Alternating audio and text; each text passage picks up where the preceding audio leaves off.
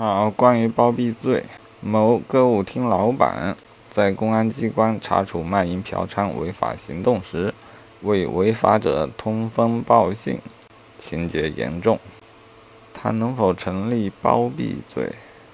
好，前面刚说过，通风报信构成窝藏罪啊，但是在本题中构成包庇罪，为啥呢？啊，这是司法解释特别规定的。